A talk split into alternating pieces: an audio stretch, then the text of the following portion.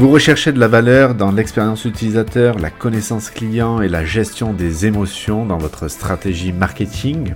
Bienvenue dans Masterclass Digital. Je suis Sylvain Gillet, conférencier, formateur et fondateur du laboratoire marketing Soecom. Je vous guide pour trouver l'alchimie parfaite entre votre audience cible et votre contenu en ligne. Bienvenue dans ce nouvel épisode. Merci à toutes et à tous de vous être inscrits, d'être là parmi nous aujourd'hui pour échanger donc avec Delphine, mon invitée. Avant de l'introduire, je vais rappeler les quelques règles de l'audio live. Je ne sais pas si tout le monde a déjà participé à un audio live. On va avec Delphine évidemment développer notre sujet du jour, le copywriting, comment l'appliquer à notre business. Et puis une fois qu'on aura développé nos différents points, eh bien vous aurez la parole. Donc vous aurez la possibilité de lever la main. On vous donnera euh, l'ouverture de votre micro et vous pourrez poser votre question à Delphine et elle y répondra bien sûr euh, brillamment. Pour commencer déjà, merci Delphine d'avoir accepté cette audio live, d'être ma toute première invitée à un audio live, live consulting. Je vais d'abord te laisser te présenter. Aujourd'hui, on est là pour échanger sur un sujet, le copywriting, comment l'appliquer à notre business. Et puis, c'est surtout ce sujet de, finalement, on entend beaucoup de choses sur le copywriting. Euh, on a pu, euh, effectivement, euh, peut-être lire des bouquins, suivre des formations, échanger avec des professionnels, mais cette bascule entre notre ancienne communication et notre nouvelle communication avec un nouveau copywriting peut parfois perturber les habitudes d'une entreprise. On va un petit peu échanger sur ces sujets. Delphine, bonjour, merci encore. Je te laisse te, présenter, nous présenter ton parcours avant de commencer euh, les sujets qui nous intéressent. Merci Sylvain, merci de m'inviter. Je suis très honorée d'être ta première invitée en audio live.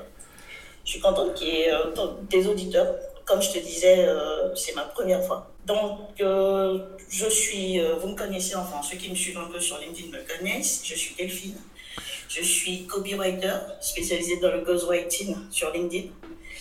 Mon métier, c'est utiliser les mots pour persuader les autres à faire quelque chose, à passer à l'action. Et donc, concrètement, je rédige les publications LinkedIn des, des CEO, des solopreneurs. je les aide à mettre en place leur stratégie de contenu, je les aide à, obtenir plus de visibilité sur LinkedIn et à générer plus de prospects. Donc, grosso modo, c'est ce que je fais. Mon parcours, bah, il est plutôt simple. J'ai commencé à travailler euh, il y a 5 ans, j'avais 20 ans. J'ai travaillé, alors quand je le dis, euh, c'est plutôt atypique, mais j'ai travaillé dans l'administration fiscale. J'étais agent des impôts dans mon pays. J'ai fait ça pendant euh, environ 4 ans. Mais entre-temps, en 2020, j'ai commencé à m'intéresser au business en ligne. Puisque j'aime écrire, je, je, me suis formée à la rédaction web, puis au copywriting. Et c'est seulement en 2022 que je me suis lancée sur LinkedIn, en novembre 2022, vers mi-novembre comme ça.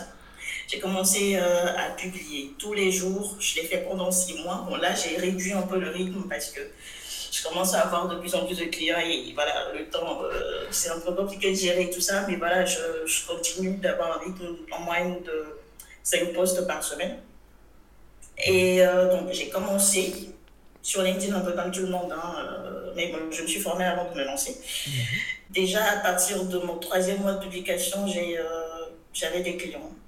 Au départ, c'était pas facile, un peu comme chez tout le monde. Grâce à ma stratégie de contenu, justement, j'ai commencé à avoir des clients et euh, aujourd'hui, j'ai déjà travaillé avec une dizaine de personnes. Super. Très bien. Parfait. Bravo pour ce parcours. C'est super. Et euh, de, de, passer des impôts à, à, LinkedIn, à lancer ta, ta société, enfin, c'est vraiment super. Oui, c'est carrément. C'est atypique, mais c'est ça. C'est vrai que après mes études, je, je n'avais pas envisagé du tout l'entrepreneuriat. Pour moi, c'était le salariat la seule option. Et merci Covid qui nous a ouvert les yeux à plusieurs personnes. Donc les, les premières euh, questions que, que, je voulais te poser, parce qu'effectivement, bah, du coup j'ai découvert ton profil, j'ai suivi effectivement euh, euh, ce que tu pouvais partager, et je savais que je voulais faire un audio live sur le copywriting, mais je me suis dit, je ne peux pas le faire seul, parce que ce que je vais apporter seront des choses certainement assez banales, bien que parfois ça fait du bien de les réentendre. Je me suis dit, bah, tiens, je vais, je vais demander à Delphine de, de venir avec moi à cet audio live pour échanger sur ces sujets. Puis comme en plus, je te le disais, j'ai j'ai euh, souvent dans mes audio live une grosse communauté africaine qui suit les audio live, je me suis dit c'est un peu normal que ce soit euh, Delphine qui va être la première invitée pour honorer cette, euh, audience. La première question que j'avais envie de, te poser, hein, c'était cette notion, moi j'ai eu l'occasion aussi de le rencontrer. Alors pour ceux peut-être qui ne connaissent pas euh, de mon côté rapidement mon parcours, moi ça fait 8 ans que j'ai ma société euh, Laboratoire Marketing Souecom où j'accompagne les entreprises dans leur, la définition de leur stratégie euh, plutôt sur, sur le site internet, arriver à générer des leads par les sites internet et autour de la persuasion du marketing. Et aujourd'hui je me développe dans la data, essayer d'aller chercher des données utilisateurs pour améliorer le contenu et trouver la bonne audience, le bon contenu au bon moment, comme nous tous un petit peu. Donc la, première euh, question, c'est euh, en fait les entreprises, les utilisateurs LinkedIn, sont-ils prêts à adopter un nouveau copywriting qui va changer leurs habitudes de communication? Parce que ce que j'ai pu euh, de mon côté vivre de temps en temps, c'est des entreprises ou des entrepreneurs qui vont dire ben non, j'ai pas l'habitude de communiquer comme ça, je préfère garder une communication institutionnelle orientée produits, services et savoir-faire. Et parfois les notions de copywriting que tu peux apporter ou autre à des entrepreneurs peuvent un petit peu bouleverser leur manière de communiquer. Ils doivent arriver à, appréhender cette nouvelle manière de, se présenter, parfois soi-même, ou bien d'arriver à, orienter les, publications ou autres vers les frustrations et les vraies problématiques des utilisateurs. Est-ce que tu as pu noter un petit peu cette problématique? Est-ce qu'ils adoptent rapidement ce nouveau copywriting que tu peux proposer? Mm-hmm. Euh, comme tu le sais, le changement, c'est pas toujours facile. Euh, j'ai déjà travaillé avec euh, au moins 10 clients et je peux t'assurer que non, c'est pas facile de s'adapter. Alors, on dit aux entreprises qu'il faut passer d'un format ou d'un schéma informatif, informatif pardon, à un schéma persuasif. Oui. Et c'est pas toujours facile. alors, je prends l'exemple de LinkedIn. Les, les entreprises ont l'habitude de communiquer avec leur page. Mais on sait qu'en inbound, sur LinkedIn, les pages n'ont pas beaucoup de visibilité. Donc, moi, je recommande à mes clients de communiquer avec leur profil perso. Et déjà, euh, ils sont réticents parce qu'il faut qu'ils se mettent eux-mêmes en avant, premier point. Hmm. Et ensuite, euh, en ce qui concerne les publications, il faut euh, arriver à trouver l'équilibre entre les publications pour générer de la visibilité et les publications pour générer des prospects. Alors, généralement, je me retrouve dans deux situations. Il y a certains clients à moins qu'ils ne deviennent des clients, qui avaient l'habitude de ne parler que de leurs offres, que de leur entreprise, que de leurs produits, que de leurs services. Et euh, il y a d'autres qui avaient l'habitude de ne parler que, que de l'entreprise ou d'eux-mêmes, en fait. Et moi, je viens je leur dis, OK, c'est bien, c'est bien tout ça, mais voilà, il faut trouver l'équilibre entre les deux. Parce que oui, sur LinkedIn, il faut pouvoir générer de la visibilité mais en même temps pouvoir montrer qu'on est crédible dans son secteur d'activité, dans son domaine. Donc, c'est le fait de trouver cet équilibre-là. C'est la première chose qui est un peu difficile. Deuxième chose, c'est euh, voilà, le copywriting en lui-même. C'est euh, pas écrire juste pour écrire, mais c'est écrire pour persuader. Il y a donc euh, quelques techniques qu'on utilise et tout le monde n'est pas forcément d'accord avec ça. Moi, j'ai des clients, quand je leur rédige au départ des tests et ils me disent Mais Delphine, euh, est-ce que tu penses que je vais pouvoir assumer ces, ces propos? Je, je n'ai pas trop me mettre en avant. Tu vois, c'est le genre de choses que j'entends souvent. Oui. Et, euh, mais bon, une fois qu'on commence, une fois qu'on passe, on fait des tests et on remarque que grâce à ça, il y a des résultats, on a envie de continuer. J'ai également parfois euh, cette notion de, de LinkedIn et mon profil personnel et c'est délicat pour moi de publier, d'échanger dessus parce que je veux pas trop me mettre en avant. Alors du coup, euh, c'est en fait j'ai parfois l'impression que les utilisateurs peuvent être un peu schizophrènes en disant bah c'est c'est mon profil personnel mais je veux pas parler de mon entreprise, je veux pas mettre ça en avant ou autre mais en fait finalement c'est un profil personnel mais euh, qui est là aussi pour valoriser l'expérience professionnelle et donc l'entreprise dans laquelle on travaille. Mm-hmm. Alors Jusque-là, LinkedIn est le seul réseau social pro qu'on ait. Et donc, oui, c'est un profil pro, mais. Euh, pardon, c'est un profil perso, mais en même temps, il est pro. En fait, LinkedIn, c'est pas pour. Euh, c'est pas comme les autres réseaux sociaux comme Facebook où euh, on a des amis sur LinkedIn, on a des connexions, on est en train de créer un réseau, en fait, un réseau professionnel. Donc, oui, pour certaines personnes, c'est difficile de se mettre en avant, d'utiliser son propre profil pour parler de son entreprise. Moi, j'ai des euh, clients qui avaient même du mal à mettre leur photo de profil. Et euh, passer de ça à communiquer sur soi ou sur son entreprise, oui, c'est un gros cap. Euh, il faut faire beaucoup de travail sur soi aussi avant de pouvoir faire ça. Alors pourquoi on recommande d'utiliser son profil perso sur les Il y a bien sûr les pages qu'on peut utiliser, mais voilà. Les pages ont 70 euh, à 80% moins de visibilité que les profils perso. Ensuite, euh, les lecteurs, ceux qui nous lisent, euh, ils aiment voir quelqu'un derrière le, le, profil. Et donc, avec un compte perso, c'est plus facile de, de générer un lien avec son audience, avec sa communauté. Donc, il y a forcément plus de résultats. Ouais. Et alors, il y a souvent euh, cet aspect aussi de, pour créer de l'engagement, hein, quand on veut, euh, bien sûr que, parce qu'il ne s'agit pas simplement, bien sûr, de, créer du contenu pour créer du contenu, comme tu le disais, c'est créer du contenu utile et persuasif à, à la cible que l'on veut toucher. Et parfois, malgré tout, cela impose d'être un petit peu clivant. Alors là, par contre, l'entrepreneur a parfois du mal à se dire est-ce que euh, est-ce que comme tu disais, je vais assumer euh, d'être aussi clivant et que les gens euh, puissent interagir et me donner leur avis sur ce sujet?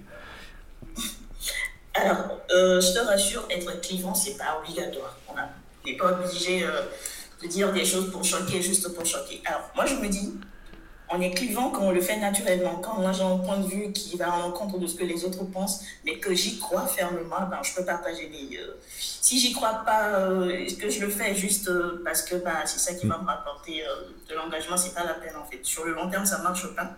Alors, moi, ce que je recommande, c'est ok, si, si on veut être clivant parce qu'on on, l'est naturellement, c'est nos propres convictions et tout, ça va. Mais s'il faut forcer, c'est pas la peine. Oui, bien sûr. Ok, super. Par conséquent, finalement, euh, euh, donc les clients arrivent avec en, plus la notion de résultat, à se dire bon ok, il faut que je change et que j'adopte euh, cette nouvelle manière de communiquer. Pour toi, avec l'expérience que tu as des, utilisateurs, des, clients qui viennent vers toi, c'est quoi le moment où ils se disent il faut que je passe par un professionnel ou une professionnelle pour gérer mon copywriting ou pour m'accompagner dans ce domaine-là? Qu'est-ce qui fait que bah, ils, disent c'est le moment pour moi de me faire accompagner? Ah oui, ce déclic. Euh, alors, il y a plusieurs raisons. Mais ce qui euh, revient le plus souvent, c'est, c'est quand les canaux d'acquisition clients traditionnels ne marchent plus, quand on a épuisé euh, toutes ces ressources. Alors, généralement, mes clients utilisaient le bouche à oreille, soit leur, leur contact, pour trouver des clients. Il y a aussi beaucoup de recommandations. Mais à un moment, tout ça s'épuise en fait. Et euh, récemment, j'ai discuté avec un prospect, il m'a dit clairement, euh, je veux me lancer sur LinkedIn parce que bah, mon carnet de contact, je suis en train de l'épuiser, tu vois. Mm. Donc, quand on se rend compte qu'il est presque indispensable de communiquer euh, sur les réseaux, bah, on n'a plus trop le choix. Alors, il y a aussi d'autres raisons, c'est quand on voit que ça marche chez les autres. Quand ton concurrent, tu le vois publier, euh, être actif sur LinkedIn et tout. Moi, j'ai des clients qui sont venus parce que leurs concurrents faisaient la même chose.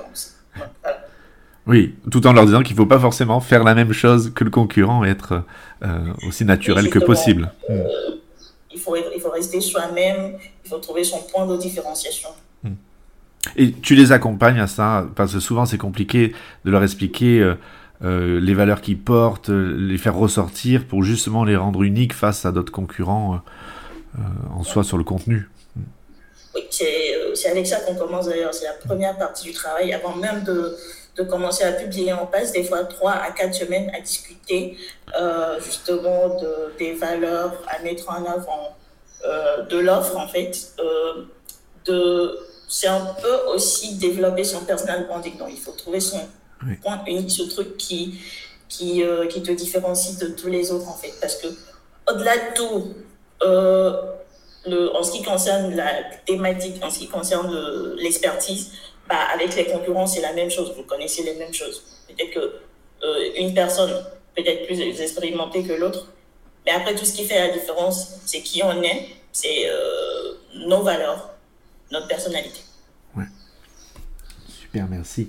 alors, maintenant, un côté peut-être un peu plus pratique vis-à-vis -vis de tout ça. si tu avais trois conseils à nous donner euh, euh, pour partager, pour passer de, notre ancienne communication qui peut être parfois un peu auto-centrée. Moi, ce que je donne souvent comme, comme euh, allégorie, c'est que je, dis, c'est comme si vous êtes un petit peu invité à un mariage, euh, les, mariés vous mettent à une table, vous échangez sur des sujets, puis en fait à cette table, pendant toute la soirée, il y a une personne qui ramène tout à elle-même, et eh bien vous avez envie de quitter la table à un moment donné et aller euh, échanger avec d'autres personnes. Donc quand on est un petit peu trop auto-centré, cette, cette ancienne communication que l'on pouvait mettre en place sur LinkedIn ou sur nos différents supports qui présente tous nos produits, tous nos services, notre savoir-faire, que on est euh, parmi les meilleurs, bien sûr.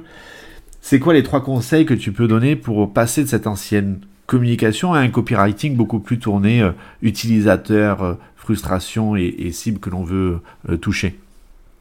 Hum, Alors, trois conseils. Je ne sais pas si je vais réussir à m'arrêter à trois conseils. Commençons. avant toute chose, avant de se lancer, il faut penser à la personne à qui euh, on veut adresser son message. son, son, prospect idéal, son client idéal, le, le personnage, je crois que c'est une mm. thématique qui te tient à cœur. Toi. Oui, Donc, euh, il faut, avant toute chose, c'est ce qu'il faut faire en fait. Quand on a déjà euh, ce qu'on veut vendre et tout, il faut penser à qui on veut vendre, à qui on veut s'adresser. Et donc, son personnage, tu le sais, c'est pas dire, ok, quelqu'un qui vit euh, en France, 33 ans, CEO. Non, il faut aller beaucoup plus mm. loin que ça. Alors, des questions que moi j'aime me poser, enfin, que j'ai, euh, je demande à mes clients de se poser, c'est quels sont les problèmes de cette personne-là, les vrais problèmes en rapport avec euh, ton expertise, quelles sont les questions que cette personne se pose, quels sont ses doutes, quels sont ses besoins, quelles sont ses peurs? Mm. Une fois qu'on se pose ces questions et une fois qu'on oriente sa stratégie, sa stratégie de contenu euh, vers ces questions-là, il est difficile d'avoir une communication auto-centrée parce que tout ce qu'on dit, c'est pour la personne, c'est pour son, sa cible, en fait, la personne à qui on s'adresse. Donc, première chose, bien identifier sa cible et orienter son message envers elle. Après, euh, c'est, je vais dire, des, euh, conseils de base en termes de copywriting. Euh, je te disais que ah, il va m'être difficile de oui. arrêter à trois conseils. C'est pas grave, hein. donne tout ce que tu peux. oui, donc après ça, il faut penser à optimiser son profil, son profil perso sur LinkedIn.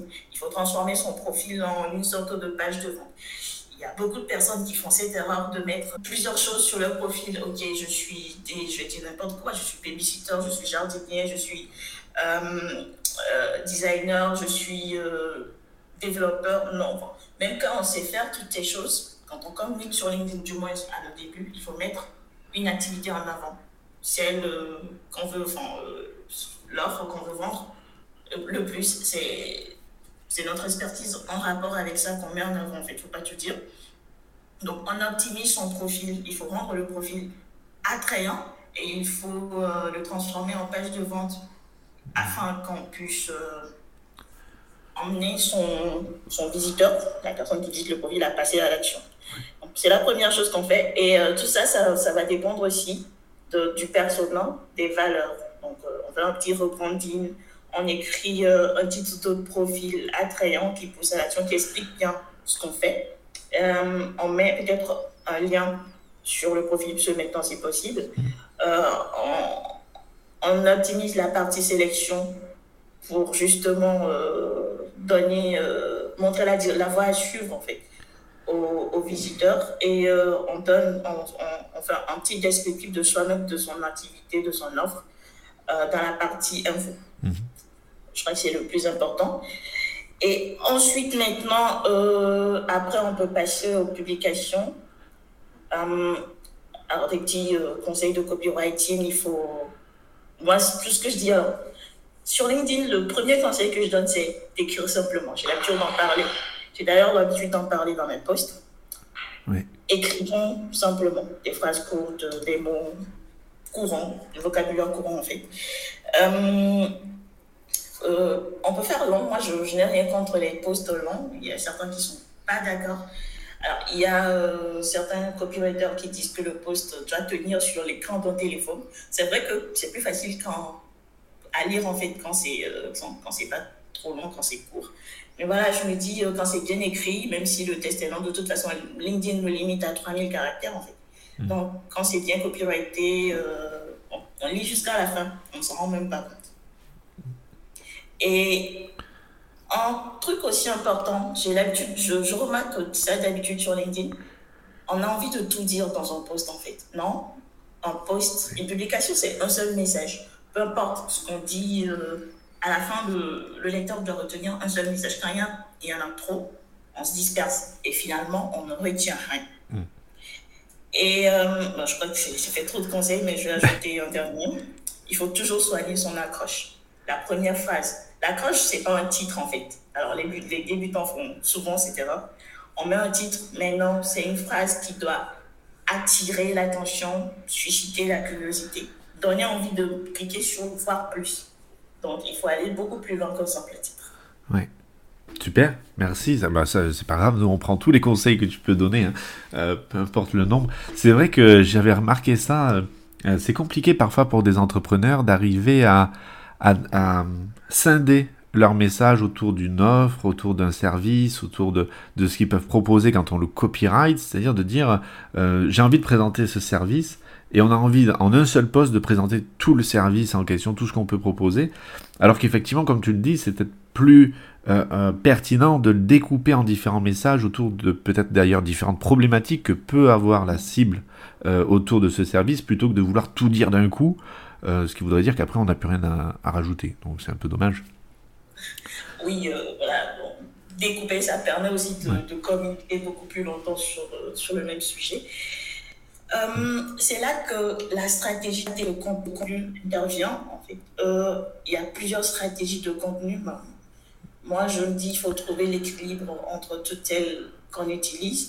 Ce que moi, je recommande, en fait, pour parler de, de son expertise, c'est commencer avec les problèmes de sa cible. Hum, les, les entrepreneurs sont tentés, comme tu, tu, viens de le dire, de faire un post où on parle du problème, on parle de la solution et on parle de son offre en même temps. Moi, je recommande le contraire.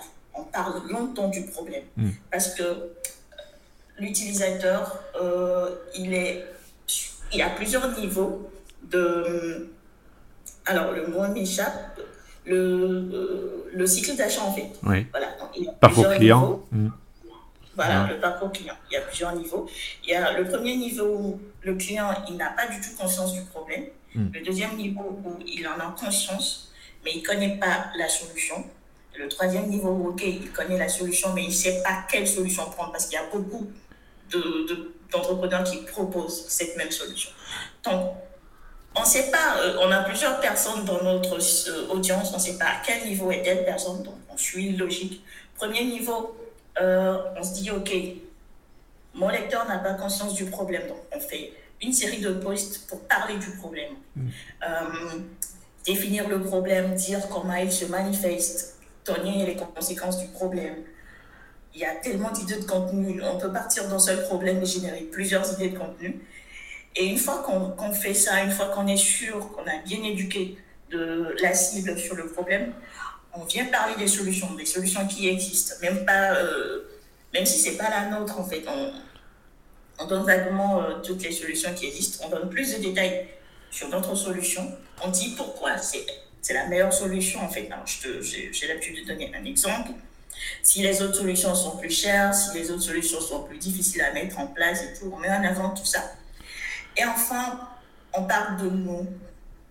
On parle très rarement de son offre sur LinkedIn. D'habitude, euh, je crois que ça fait 20% de toute la stratégie. Bon, ça, chacun fait comme il veut, hein, mais euh, c'est comment moi je, je, m'y prends avec mes clients. Et euh, ces 20% de contenu là, c'est surtout pour parler de, son offre, de comment on travaille avec ses clients, de, des coulisses de son entreprise. Ça, c'est quand au début, on n'a pas de témoignage ou de preuve sociale. Mais dès qu'on a de la preuve sociale, ben, on parle de ses résultats, on partage les témoignages clients. Tu vas remarquer que ce sont des contenus qui, qui génèrent très peu d'engagement, mais qui derrière font beaucoup de clients en fait. On s'en rend pas compte.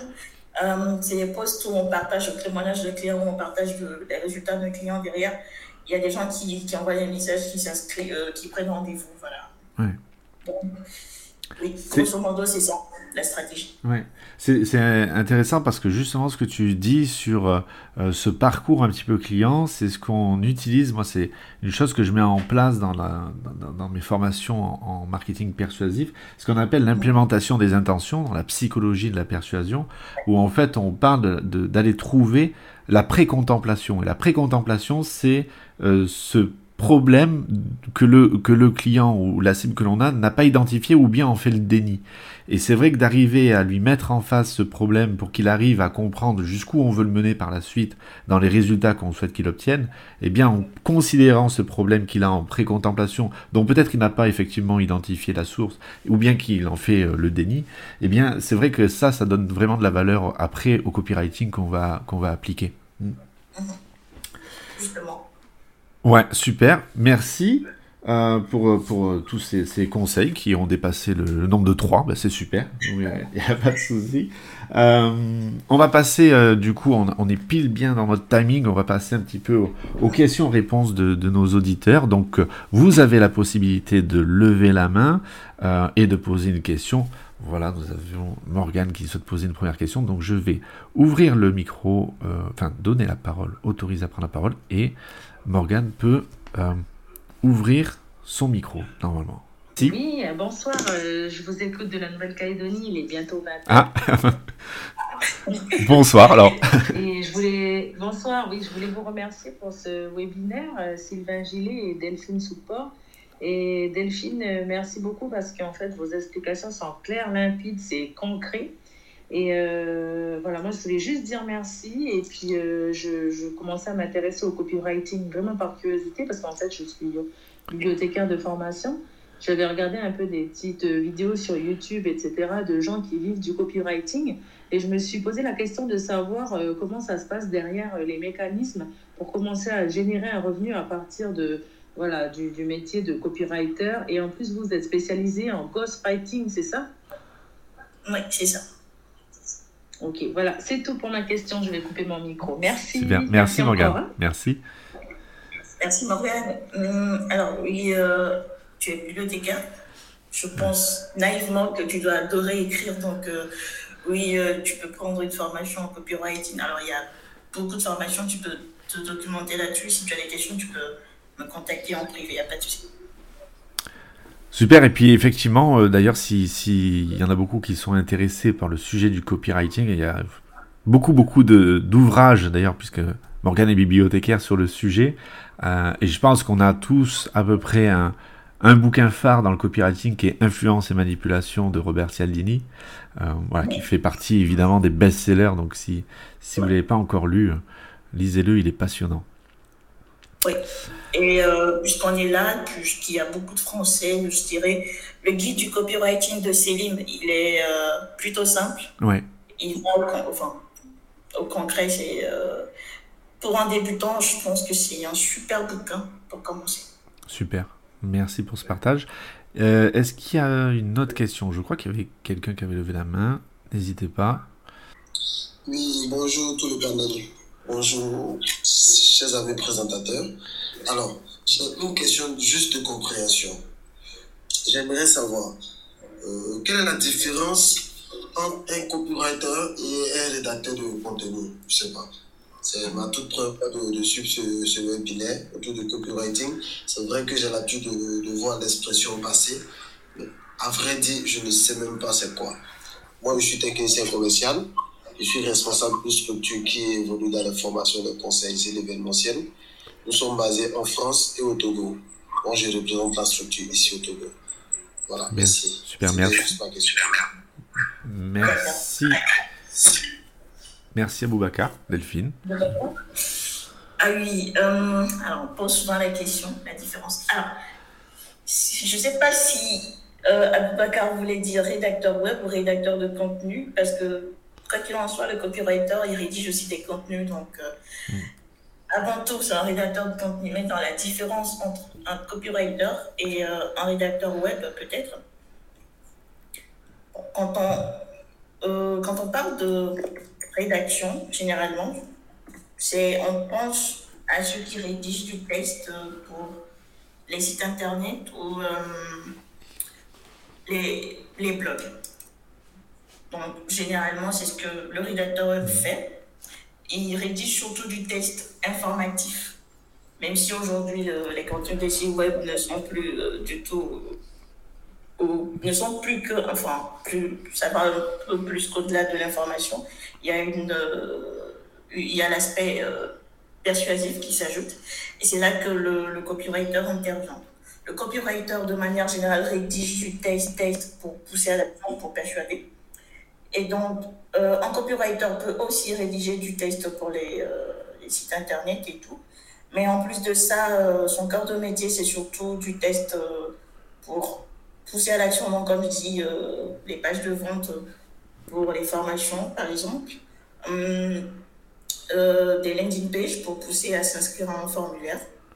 À, des fiches produits sur euh, les sites d'e-commerce. La vraie différence, c'est que le copywriter, il rédige.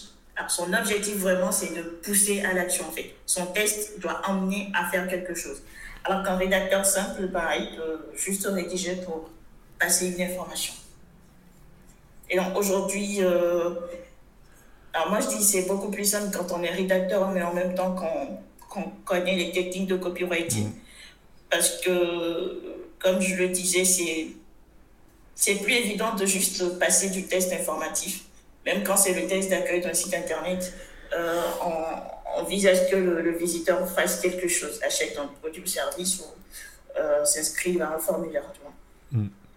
C'est vrai que le, copywriting a pris une grosse part dans, le rédactionnel hein, de contenu ou, comme tu le dis, de, rédactionnel web. Généralement, le rédactionnel web, on associe aussi beaucoup ça au SEO, hein, au référencement naturel. On va faire toute une étude pour pouvoir référencer au mieux le site internet. Donc c'est vrai qu'il y a, il y a parfois un peu moins d'aspect persuasif parce qu'on est là plutôt euh, pour parler un algorithme qui doit nous référencer euh, en fonction de différents critères techniques euh, et même techniques dans la manière de, rédiger. Par contre, c'est sûr que aujourd'hui, on implémente un peu plus par l'UX design et, les choses, des, interactions et des engagements pour essayer de transformer ce contenu en quelque chose d'engageant et surtout pour obtenir des conversions de, leads.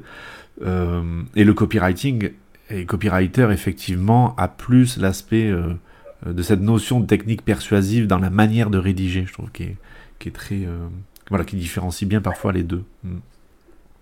Voilà. Euh, c'est vrai qu'aujourd'hui, on parle très peu de rédacteurs web. Ils sont, les rédacteurs web, ils font aussi du SEO. Mm. Et justement, l'objectif, c'est de mieux placer le site internet sur les moteurs de recherche. Mm. Je vais donner du coup la parole à Francis. Voilà, super, ça marche. Bonjour. Bonjour. Bonjour, désolé, c'est une erreur de manipulation. Alors, je, je, suis Francis, je suis consultant en marketing digital et aussi copywriter de temps en temps, on peut dire, mais pas forcément en temps plein. Euh, j'ai une question, je ne sais pas si elle est appropriée ou pas à Delphine, je veux savoir euh, comment est-ce qu'il faut facturer ses prestations en copywriting? Par exemple, j'ai des clients qui me contactent et j'ai du mal à facturer certains clients qui, deux fois, par moment, me disent Ouais, je pas assez d'argent, je, je, veux juste un truc simple et tout. Du coup, je, voudrais savoir est-ce qu'il faut facturer de manière instinctive ou bien il faut avoir une grille de prix préétablie? Donc, euh, c'est ma question. Merci. Merci Francis, parfait. Euh, alors, comment facturer en tant que copywriter? Déjà, il faut voir euh, dans quel aspect du copywriting tu, te spécialises? Parce qu'il y a des copywriters qui, sont, qui font que euh, de l'emailing, en fait, ils rédigent des newsletters. il y a d'autres qui font que des pages de vente. il y a moi, par exemple, j'ai tout laissé euh, depuis un moment pour faire des posts LinkedIn. c'est compliqué. Les tarifs pour une page de vente, c'est différent des tarifs pour, pour euh, une, newsletter, c'est différent des tarifs dans le post LinkedIn. Mais euh, je te donne ma propre une réponse en fonction de mon expérience parce que récemment j'ai pris un coaching en closing pour pouvoir mieux définir mes offres et fixer des tarifs plus convenables on définit jamais les tarifs en fonction de son instinct, en fait. Il faut toujours avoir euh, euh, des éléments sur lesquels se baser. Donc, tout part de ton offre, de ce qui est contenu dans ton offre. Hum, alors, un exemple concret, je vais te donner un truc concret, peut-être Tu écris, tu prends un truc, tu écris tout ce qui est contenu dans ton offre. Si c'est une page de vente, bah, toutes les recherches que tu fais, euh, c'est pas si c'est toi qui fais les recherches sur le persona ou si c'est le client qui te donne son persona. Hum, euh, persona, les recherches que tu fais, tout ce que ça te coûte, en fait, tu le mets, tu, accordes une valeur pécuniaire à chaque tâche. Euh, et tu essaies de voir combien ça fait de, de manière globale.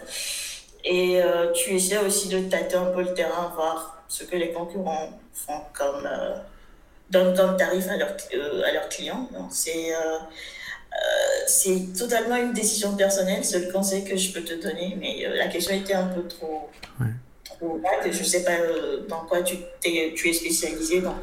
Mais si un truc que je veux te dire, c'est pas de tarification à l'instant et pas de tarification trop basse pour trouver les clients. Il faut, il faut arriver à trouver l'équilibre quand, tu, quand on est au début entre ce qui se fait sur le marché et ce qu'il faut pour trouver ses premiers clients? Maintenant, après, euh, moi, ce que je fais, c'est que j'augmente mes tarifs à chaque 3-4 clients. Euh, je fais des tests jusqu'à ce que je n'atteigne un plafond. Quand les gens refusent de payer, là, je me dis, OK, là, c'est euh, ce que tu vaux à leurs yeux. Et attends encore d'avoir un peu d'expérience, tu pourras encore augmenter plus tard.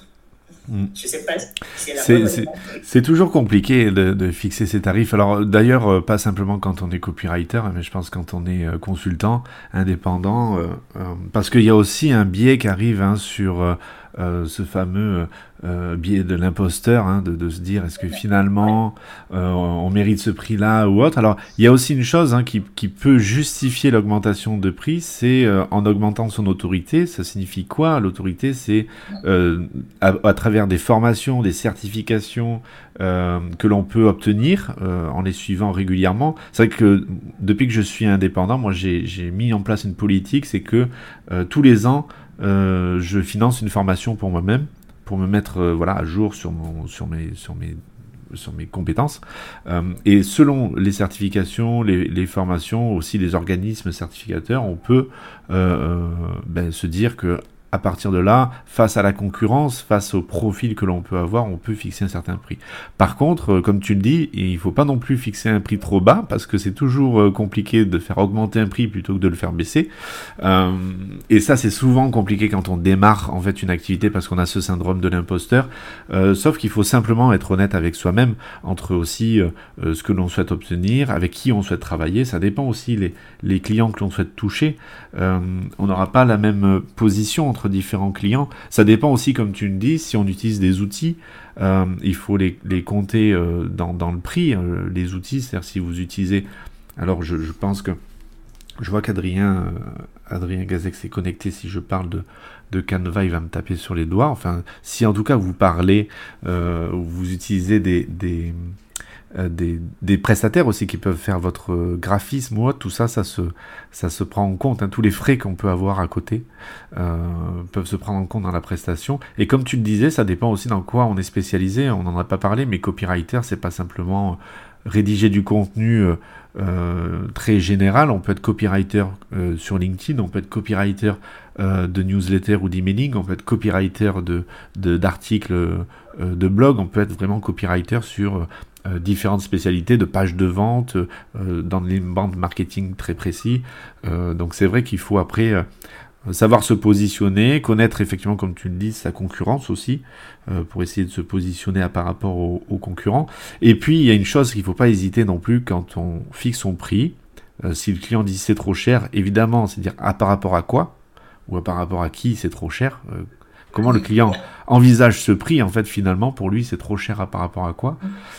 Et derrière, de ne pas hésiter non plus à dire non au client et de ne pas vouloir se, se négocier soi-même en fait et dire ben je ne le ferai pas en dessous de ce prix-là euh, parce que j'estime que euh, ben, je ne serai pas rentable et donc euh, voilà ça, ça peut poser un problème. Et parfois quand on apprend à dire non au prospect, eh bien il revient nous voir en disant finalement bon Peut-être qu'effectivement, ou bien il va aller voir quelqu'un d'autre euh, qui sera moins cher, mais peut-être qu'il fera pas de la même méthodologie que, que l'on pouvait apporter. Et donc souvent, parfois, il revient en disant, euh, bon, finalement, j'aimerais quand même essayer avec vous au prix que vous me proposez. Je suis d'accord, je renchéris un peu sur ce point. Il faut toujours avoir un tarif en dessous duquel il ne faut jamais descendre en fait. Mm. Ça permet de, de, savoir quand il faut dire non à un client, à un prospect. Oui, ouais, absolument. Bonjour. Oui, bonjour Inès. Je vous remercie pour ce webinaire, il est euh, très enrichissant. Merci de participer. Donc, euh, merci.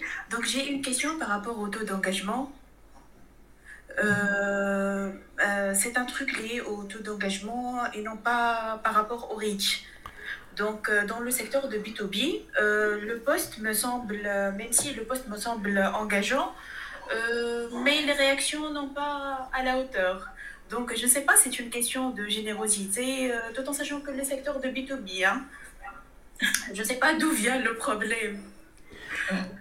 Donc, euh, c'est toute ma question. Ah, excusez-moi, je me présente, c'est Inès, je suis un community manager, donc l'ambassadrice de, de, la marque sur les réseaux sociaux.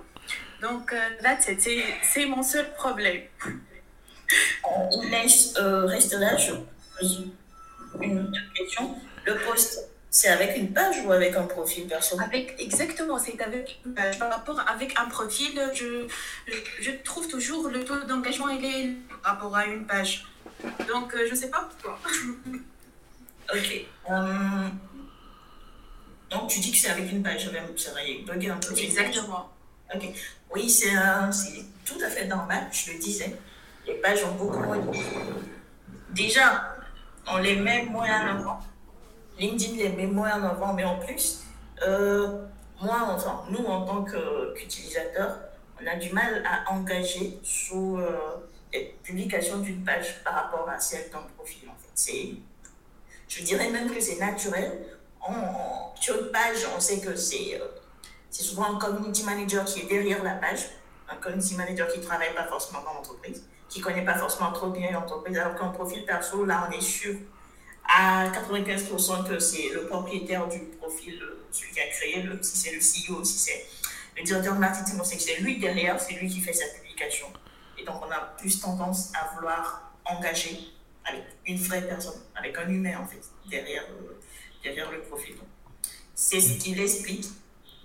Mais après, euh, bon, si c'est des publications sur son expertise. C'est ce qu'il explique. je ne vois pas d'autre raison.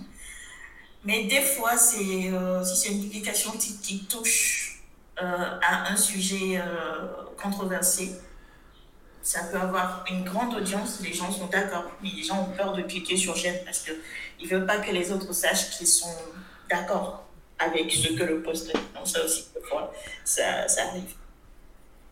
Oui, et d'autant, je pense que euh, ce que peut-être Inès aussi euh, nous partageait dans sa question, c'était que on pouvait parfois euh, avoir un taux d'engagement qui était intéressant, mais beaucoup moins de, commentaires ou de, de partages à, forte valeur, hein, puisque bon, le, like, on va dire, c'est le j'ai vu le contenu, j'apprécie, mais commenter me prend un peu plus de temps, donc je vais pas forcément m'y engager. mais c'est vrai que je trouve que pour arriver à dénoter le fait qu'une publication fonctionne par rapport à une autre ou un taux d'engagement et à des réactions, c'est des tests en fait. Il faut toujours euh, venir se dire ce contenu-là a généré plus de commentaires, celui-ci un peu moins, et puis petit à petit d'arriver à trouver finalement les sujets qui engagent le plus aux commentaires la communauté que l'on peut avoir. Alors, c'est vrai qu'il y a euh, des sujets qui naturellement euh, enfin, engagent plus. Mais le copywriting joue aussi la manière dont on, euh, euh, dont le, le, post est rédigé, la manière dont on finit en fait. Le, on parle de call to action souvent à la fin. On, on demande un, truc à son audience. Mm. Et souvent, quand c'est une question, alors oui, euh, on dit qu'il faut faire, qu'il faut laisser un call to action, mais généralement, les, les CTA sont mal tournés. Le conseil que je donne souvent, c'est de laisser un CTA super simple. Ceux qui lisent mes posts l'ont peut-être remarqué. Il ne faut jamais poser une question compliquée, une question qui nécessite beaucoup de réflexion avant qu'on y réponde. Il faut toujours faciliter la tâche à la personne qui va répondre, en fait. Hmm. Si c'est une question qui, qui a plusieurs possibilités de réponse, bah, on donne ces possibilités et on demande aux gens de choisir. Team X, Team Y. Euh, hmm. souvent, Team A, Team B. On donne les possibilités, en fait. Euh, c'est généralement plus simple quand c'est des questions fermées, oui ou non. Maintenant, après, pour avoir des conversations plus intéressantes, en commentaire, quand le, le lecteur répond à cette première question sur le post, bah, c'est à l'auteur maintenant de, de, de susciter la conversation, de poser une autre question dans les commentaires pour aller un peu plus loin. Et pourquoi pas tomber en messagerie privée. Hmm. Parfait, super. Ah, Victoire, ça y est, ça fonctionne. Allô, bonjour. Bonjour Victoire. Euh, alors, euh, bah, merci de me donner la parole. Euh, alors, j'ai trouvé le, le, webinaire très intéressant. là, j'aimerais bien, enfin, je vais entamer une formation de copywriter euh, donc c'est quelque chose de très nouveau. Donc la, la notion de persona, est-ce que vous pourrez euh, revenir un petit peu là-dessus? Et j'avais une deuxième question. J'aimerais bien faire la différence entre le copywriter et le ghostwriter, s'il vous plaît. Super. Merci. Merci Victoire. Euh, Delphine. Merci Victoire. Finalement, tu as eu la parole. le persona, c'est une je crois que Sylvain va renchérir sur ma réponse parce qu'il adore ces thématiques. voilà, le persona, il est utilisé en, marketing pour, euh, pour, définir justement euh, les caractéristiques du client idéal avec qui on aimerait travailler. Mm. Donc, généralement, euh, tu trouveras par exemple plein d'outils en ligne qui te permettent de générer un persona avec des questions du type nom, prénom, âge, euh, catégorie professionnelle, euh, situation géographique, euh, problème. Et moi, c'est la partie qui m'intéresse parce que le reste, c'est un peu facile. Mais voilà, ce qui fait la différence, ce qui permet de vraiment définir en persona, en bon persona, c'est arriver à trouver les, les points de douleur de, de, ce, de cette personne-là, les problèmes, j'en parlais au début, les problèmes, les doutes, les peurs, les questions que cette personne se pose. Alors, une fois qu'on a ça, on a la personne idéale, en fait, le client idéal avec qui euh, on espère travailler. Oui, absolument. Et euh, effectivement, alors j'ai finalement pas grand chose d'autre à rajouter, hein, Delphine, sur ça. C'est vrai que euh, on va souvent définir un persona euh, enfin, moi j'ai beaucoup d'entreprises qui vont définir un persona très très large en disant, bah moi c'est plutôt les 18-45 ans. J'ai fait ah, ça c'est pas possible parce qu'on va pas parler à une personne qui a 18 ans de la même manière dont on va parler à une personne de 45 ans. Pas la même expérience de vie, il n'y a pas les mêmes euh, problématiques comme tu le dis, les mêmes douleurs, les mêmes frustrations. Euh, et alors c'est pour ça, moi j'ai créé un générateur de, de persona assez rapide sur mon site qui, est très utilisé pour générer en fait des, des, fiches persona. Mais une question que je pose dedans, outre effectivement euh, l'âge et autres, dans les problématiques, c'est une question à se poser, c'est pourquoi aujourd'hui mon persona n'achète pas mon produit ou mon service? Qu'est-ce qui fait aussi qu'aujourd'hui, euh, il serait pas amené, quelle objection il pourrait me faire si je venais à lui présenter mes produits et mes services. Et puis derrière, effectivement, comme tu dis, c'est quoi ces frustrations, ces douleurs, ces peines, euh, ces peurs euh, parce que ça, c'est sur ça que, que, ça va jouer. Tout autant, il faut aussi connaître ses envies, ses gains, ses objectifs. Si on est dans le B2B, on va plutôt se tourner vers ses objectifs professionnels. Qu'est-ce qu'il souhaite atteindre? Enfin, qu'est-ce qu'il souhaite atteindre dans sa vie professionnelle? Quels sont euh, ses objectifs de tous les jours? Euh, Comment est-ce qu'il commence sa journée? Quelles sont ses problématiques? Voilà, qu'est-ce qui lui génère du stress dans son, son, quotidien en fait Voilà. Ça, c'est très très important. Et du coup, Delphine, quelle est euh, la différence entre copywriter et ghostwriter? Ah oui, désolé, j'ai oublié cette question. Le copywriter, j'en ai déjà parlé, il rédige euh, du texte persuasif. Le ghostwriter, généralement, c'est un copywriter, mais qui se spécialise dans la euh, rédaction de textes pour les autres. Alors, la différence se trouve dans le, mot enfin, ghostwriter. le ghostwriter, il est un peu un, copywriter fantôme. Il rédige du texte qui ne lui appartient pas du tout. un simple copywriter, ce qu'il rédige, il peut le mettre par exemple dans un portfolio pour dire Ok, c'est moi qui ai rédigé cette page de vente, c'est moi qui rédige les tests pour ce, ce blog, c'est moi qui rédige ces fiches produits.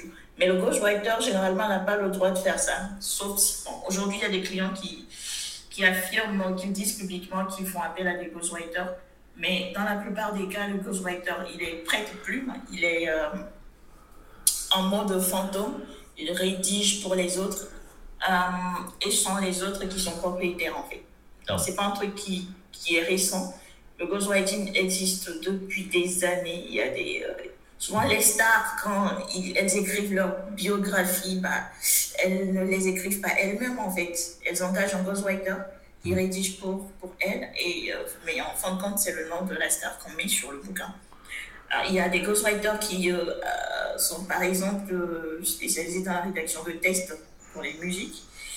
Hum, mais moi, bon, je suis euh, spécialisée sur LinkedIn, je fais des posts LinkedIn. Et donc, si je donnais mon exemple concret, je rédige des publications pour les autres.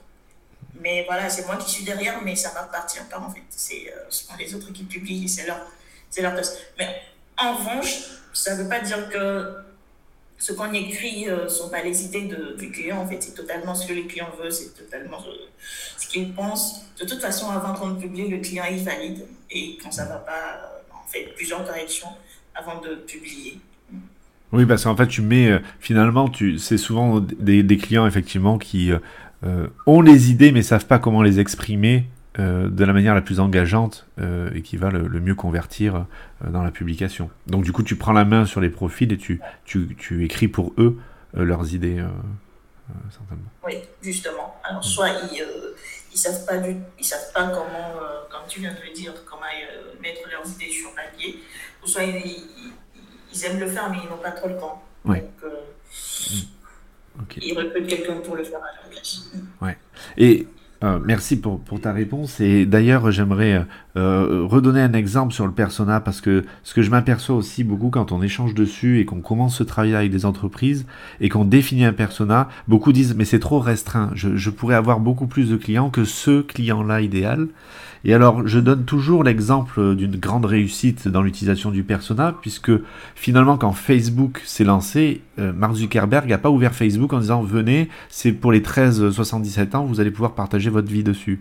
Euh, il, a commencé à cibler un persona euh, qui, était, qui, était des étudiants en fait. Euh, il a ciblé les étudiants d'Harvard, ensuite les étudiants des universités, des écoles américaines, puis ensuite les étudiants du monde entier. Et ce sont les étudiants qui ont ramené petit à petit leur famille dessus parce qu'ils voulaient montrer comment est-ce qu'ils vivaient à l'étranger ou partager des choses entre, entre potes. Et c'est comme ça qu'aujourd'hui on a nos grands-parents sur Facebook. Donc c'est vrai que commencer par un persona précis peut aider à développer la société parce que il y aura d'autres euh, profils qui se grefferont à, à, ce personnage-là. Super exemple, oui. À Mathieu, dernière question. Super. Oui, bonjour, bonjour, merci pour, euh, pour ce webinaire très intéressant. Euh, Aujourd'hui, on est vachement en vogue sur euh, euh l'intelligence artificielle, notamment ChatGPT, un assistant virtuel, tout ça. Et effectivement, euh, il est très performant. Alors moi, je voulais savoir à quel point aujourd'hui euh, on peut être efficace pour se démarquer de ChatGPT euh, dans son rédactionnel en fait. Parfait. Merci euh, Mathieu pour cette question de forte actualité. Alors Delphine, la question de ChatGPT. oui. Alors, ChatGPT, il est performant, certes. Euh, on, peut, on peut générer des tests super intéressants avec. Et moi, je me dis, euh, mais après tout, c'est pas un humain en fait. Il n'y a pas cet aspect euh, où on sait vraiment à qui on s'adresse. Et donc, quoi qu'il en soit, on fait un, test généré directement par ChatGPT. Alors, je ne suis pas experte euh, ChatGPT, donc euh, je vais pas dire que je vais pas dire des choses des bêtises, mais euh, voilà, du peu que moi j'ai essayé à chaque fois que je génère un texte, c'est pas aussi naturel que ce que je, ce que j'aime. Donc, oui, même si on est euh, en tant qu'utilisateur de ChatGPT, il faut à chaque fois revoir le test, l'humaniser un peu, le, le recopyrighter. Donc, alors jusque-là, moi, je ne vois pas du tout de problème à ça. Je n'ai pas du tout peur de ChatGPT. Je me dis, ok, euh, c'est plutôt un outil qui, qui, va nous aider à gagner du temps. Et donc, alors je ne sais pas, moi, euh, un test généré par l'IA et un test généré par euh, l'humain, c'est... il y a forcément une différence, il y a toujours une différence en fait. Hier, on en parlait sous un post. Il y a des gens qui qui euh, commentent les posts LinkedIn avec des commentaires générés par ChatGPT. Quand tu vois, tu le sens en même temps. C'est pas totalement naturel en fait. Et donc, oui, je suis pour l'IA, mais après, euh, il faut toujours insérer euh, l'aspect mmh. humain. par contre, j'ai pas encore essayé les super formations ChatGPT destinées aux mmh. enfin, publications LinkedIn, donc je vais pas dire des bêtises. Mais je me dis, on a à avoir peur que quand on a un mauvais copywriting, quand on a un bon copywriting, quand on s'est engagé, quand on s'est euh, suscité l'intérêt, euh, pour moi, il n'y a pas de problème. Effectivement, puis il y a une notion à prendre en compte. Moi, j'ai fait plusieurs tests avec ChatGPT, euh, euh, notion de l'algorithme LinkedIn, et puis sur d'autres sujets. Euh, ça génère parfois des, des ça, ouvre des perspectives d'inspiration, des choses comme ça. Mais comme tu le dis, euh, il y a une notion à prendre en compte dans le copywriting, bien qu'on puisse poser des questions, bien sûr, à l'outil sur les techniques de persuasion, les notions de persuasion, des choses comme ça. Euh, il n'aura pas la capacité de comprendre d'une manière, je veux dire, psychosociologique comment fonctionne la persuasion dans le cas de l'esprit humain. Et donc, c'est vrai que quand on a une plume en termes de, de copywriting, on sait euh, natu naturellement avec l'expérience euh, comment rédiger euh, pour, pour que ça parle aux autres, pour qu'il y ait un engagement aux autres, que l'intelligence artificielle n'aura euh, n'a pas pour l'instant. Je dis pour l'instant parce qu'on ne sait pas ce qui peut arriver vu les évolutions. Mais en tout cas, euh, euh, voilà, il y a cette notion-là de, de, quand on fait de la persuasion et qu'on copyright du texte, il y a une notion d'empathie envers les utilisateurs qu'on veut toucher. Et l'empathie, l'intelligence artificielle ne l'a pas. Ouais, de toute façon, euh, les émotions de manière générale. C'est ça. Et euh, oui, c'est aussi en tout cas mettre en avant pour chaque euh, test qu'on écrit, en, il y a une émotion qu'on dégage. Oui. Et c'est aussi ça qui fait la différence. Il y a une émotion qu'on veut faire ressentir à son lecteur. Et c'est quelque chose pour le moment, comme tu dis, que l'IA ne peut pas faire.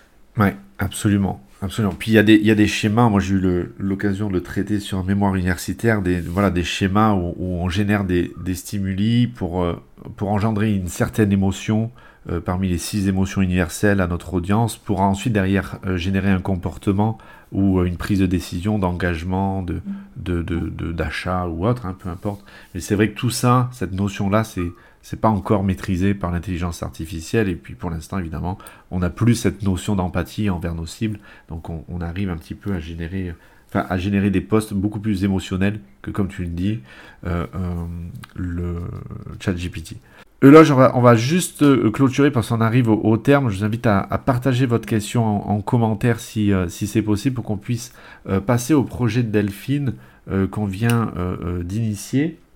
Alors, j'ai changé un petit peu avec Delphine sur ce point, c'est que, euh, comme je, je l'ai dit au début, il y a une, une certaine audience africaine qui, euh, euh, qui suit mes audio live depuis janvier. Et puis, je suis également enseignant supérieur dans, dans des écoles de commerce en France, à la fois en présentiel et à distance. Et euh, j'ai souvent, depuis maintenant quelques années, euh, des étudiants africains, alors qui proviennent du, du Cameroun, du Sénégal, du Togo euh, et d'autres pays d'Afrique. Et je parlais justement à Delphine de, de voilà certains clichés qu'on peut avoir sur euh, euh, sur euh, sur ces étudiants, alors que pour moi, euh, il y a des choses que je vis avec eux que je ne vis pas avec des étudiants euh, français.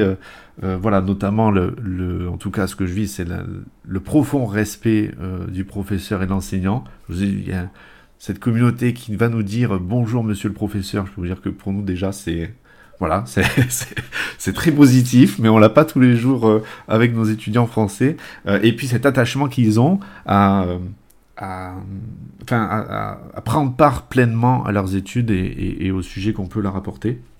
Et ça, euh, ça, je trouve ça passionnant et je pense qu'il y a des clichés à casser euh, sur, euh, sur, sur, cette, voilà, sur votre communauté. Et, et, du coup, j'aurais aimé que tu nous parles un petit peu de ce projet Afrique que tu as.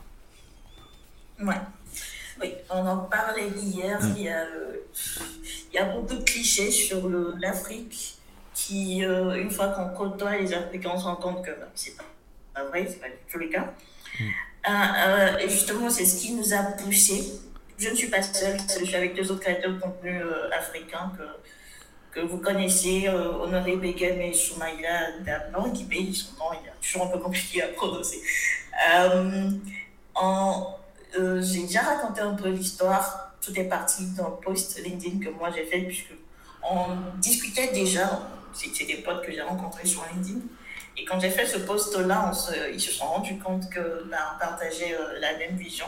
On est africain, on a une certaine audience, une certaine notoriété sur LinkedIn. Et malgré ça, on remarque qu'on a toujours des commentaires clichés, comme tu dis, hmm. comme ce que j'ai partagé dans un post récemment. Hmm. Euh, tu donne un conseil à quelqu'un ou quelqu'un visite ton profil, il voit que c'est un profil super pro et il t'envoie un message pour te dire c'est top ce que tu fais Delphine euh, pour euh, quelqu'un qui vient en Afrique, tu es plutôt doué. Et oui, c'est ce genre de commentaires qu'on reçoit et on se dit, en fait, c'est pas des compliments. C'est, je me dis, ça part toujours d'une bonne intention, mais voilà, derrière, nous, ça ne fait pas forcément du bien. Il n'y a pas que ça, hein. il y a plusieurs autres clichés. Y a, d'abord, quand j'ai fait ce post, j'ai reçu beaucoup de commentaires là-dessus. Il y a euh, beaucoup qui m'ont dit qu'on leur fait des, des euh, entre des compliments sur leur expression française. pour, pour un malgache, tu t'exprimes bien en français ou euh, voilà, dans des trucs comme ça. Et on veut briser justement ces clichés. On veut montrer que euh, cette image qu'on a de nous, je ne sais pas d'où ça sort, mais voilà, cette image qu'on a de nous, bah, elle est totalement fausse. En Afrique, mm. nous avons du talent en Afrique, nous sommes professionnels comme tout le monde. Mm. En Afrique, euh, on va, on sait, chacun dans son domaine est doué. Bien sûr, c'est naturel en fait. Dans un domaine, il y en a qui sont doués, il y en a qui ne sont pas. Donc, ça n'a aucun rapport avec euh, là où on vit, la couleur de peau, là où on mm. est. Non, c'est totalement naturel, c'est un peu partout comme ça dans le monde. Et donc, on a lancé euh, une agence parce que bon, nous, on fait ce qu'on peut à notre petite échelle. Et nous, ce qu'on fait, c'est le marketing. Honoré, il est euh, spécialiste en personal branding et acquisition de clients. Soumaïla, il est aussi expert en acquisition de clients et euh, l'automatisation avec l'IA.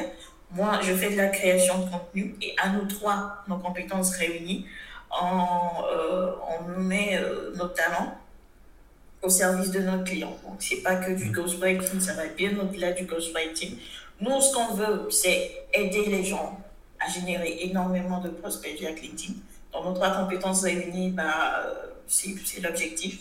Et en même temps, c'est, euh, puisque c'est une agence, on n'aura on, on, pas à travailler tout seul, on va recruter du monde et on va mettre euh, les talents africains au service de tout le monde, en fait. On, on, c'est une agence totalement remote, 100% remote, on travaille Mes associés sont dans des pays euh, différents, enfin, eux, ils vivent dans deux pays différents au même moment. Hmm. Et voilà, l'idée, c'est de ne pas rester au même endroit, mais c'est de travailler un peu partout dans le monde et de proposer nos services à tout le monde. Nos services ne sont pas que dédiés aux Africains, justement, parce que ça fait un peu bizarre. Hmm. Mais euh, c'est pour tout le monde. Mais L'objectif, c'est, euh, il est double. Aider les gens à trouver des prospects via LinkedIn et montrer au, monde entier les talents que nous avons en Afrique. Super. Ben, bravo pour ce projet. Moi, j'ai eu l'occasion, euh, euh, dans mon expérience associative, puisque je, je fais partie d'un mouvement associatif international qui s'appelle la Jeune Chambre internationale, et j'ai eu l'occasion, en, si je me souviens bien, c'était en 2010, d'être formé par notre président à l'époque euh, international qui était Roland Quenmen, euh, qui est camerounais, qui est un, leader exceptionnel. Et j'ai passé euh, un séminaire avec lui de plusieurs jours sur le leadership. Et, ça a été vraiment quelque chose qui a, transformé ma manière de, voir les choses et, d'appréhender le leadership. Et, en, plus, il, en faisait il avait un énorme leadership qui était assez impressionnant en tant que, voilà que, que président de notre association mondiale et c'est vrai que voilà d'une bienveillance et, c'était assez extraordinaire. Donc merci pour, pour, ton projet, puis on te souhaite une grande réussite dans ça, pour ce projet et toutes tes ambitions que tu as autour de ça. C'est formidable. Merci beaucoup, Sylvain. Super, merci. Euh, on arrive au, terme de notre, euh, de notre audio live. Merci Delphine pour ta participation et puis aussi pour ta bienveillance dans tous les messages qu'on a pu euh, s'échanger pour arriver jusqu'à ce format et cette première pour toi en audio live et pour moi avec une invitée. Donc c'était super intéressant. J'espère que ça a apporté beaucoup de valeur à nos auditeurs. et puis voilà, j'espère que tu auras l'occasion peut-être d'en faire d'autres. Voilà, en tout cas, je te souhaite euh, une bonne continuation, une bonne euh, réussite pour tous tes projets. Merci, euh, merci à tous ceux qui nous, ont suivis. Et comme tu le dis, j'espère qu'il y a eu beaucoup de valeur, que vous avez appris plein de choses. alors, tu, tu restes disponible. si vous avez des questions, comme Sylvain l'a dit, laissez-les en commentaire et on va y répondre plus tard. En tout cas, merci pour l'invitation, Sylvain. Avec plaisir je me suis beaucoup amusée. Super, avec plaisir. Bonne journée à tout le monde et ou bonne nuit, euh, ça dépend un petit peu où vous êtes. Et puis euh, gardez le cap et on se dit à bientôt pour une prochaine édition. Au revoir. À très bientôt. Merci d'avoir écouté cet épisode et n'hésitez pas à rejoindre la page LinkedIn Laboratoire Marketing Sovecom pour suivre les prochaines audio live LinkedIn dans lesquels vous aurez l'opportunité de venir participer et poser vos questions en direct avec l'ensemble de la communauté. Merci, à bientôt, gardez le cap et bonne continuation à toutes et à tous. Au revoir.